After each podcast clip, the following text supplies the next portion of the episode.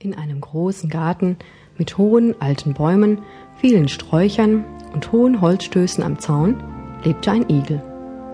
Er war zufrieden mit sich und seiner Umgebung, denn er hatte Nahrung in Hülle und Fülle und unter einem großen Holzstoß ein ruhiges Plätzchen zum Ausspannen und vor allem für den Winterschlaf. Im Sommer kam ab und zu sein Freund der Frosch vom nahegelegenen Teich zu Besuch.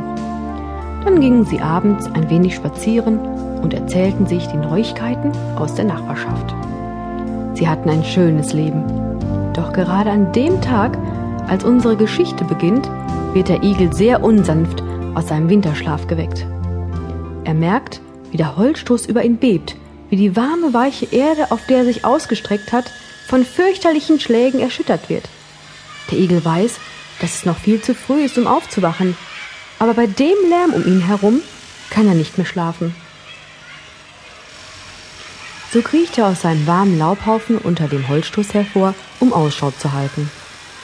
Doch er kommt nicht weit.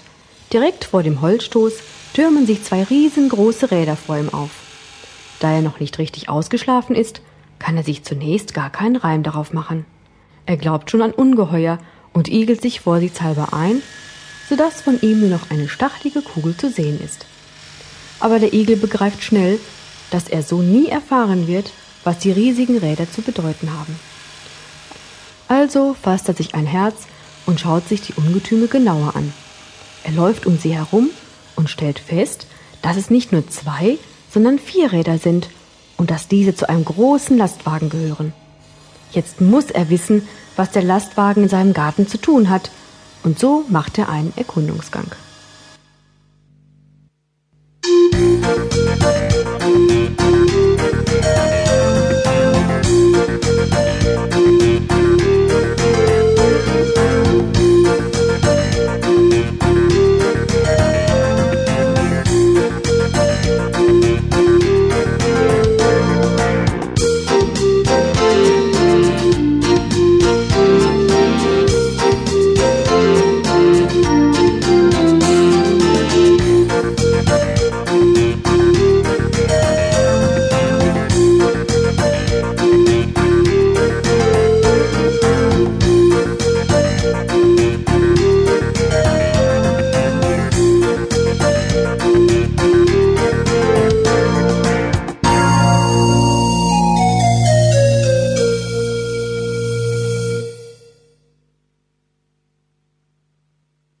Als er endlich wieder an seinem Holzstoß anlangt, ist er müde und traurig, sehr, sehr traurig.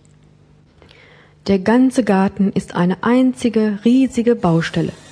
Außer dem großen Lastwagen gibt es noch einen Bagger, viele Arbeiter und mitten im Garten ein tiefes Loch. Der Igel ist wie betäubt von dem Lärm um ihn herum. Und nun steht er vor einem Schild, welches er bestimmt schon zum fünften Male liest. Hier baut der Baulöwe ein großes Wohnhaus mit vielen Parkplätzen. Dieser Baulöwe ist reich und mächtig.